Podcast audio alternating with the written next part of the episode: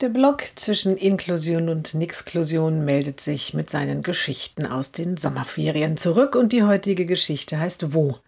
Noch drei Wochen bis zu den Sommerferien. Die Mutter des Mädchens trifft eine Bekannte. Deine Kleine wird eingeschult, nicht wahr? sagt diese, die Mutter nickt. Also ich liebe diese bunte Feier hier auf dem Schulhof, schwärmt die Bekannte. Da kann ich von meinem Balkon aus draufschauen. Na, auf die Schule hier kommt sie wohl eher nicht, korrigiert die Mutter. Sie wird ja in einer inklusiven Gruppenlösung beschult. Und an welcher Grundschule die angesiedelt wird, bestimmt das Schulamt. Hast du es mal an der Grundschule hinten am großen Kreisel versucht? fragt die Bekannte. Die ist privat, die müssen meine Tochter nicht nehmen. Die haben gleich abgewunken. Also wird sie fahren müssen, oder? Ja, ich denke schon. Mit dem Bus?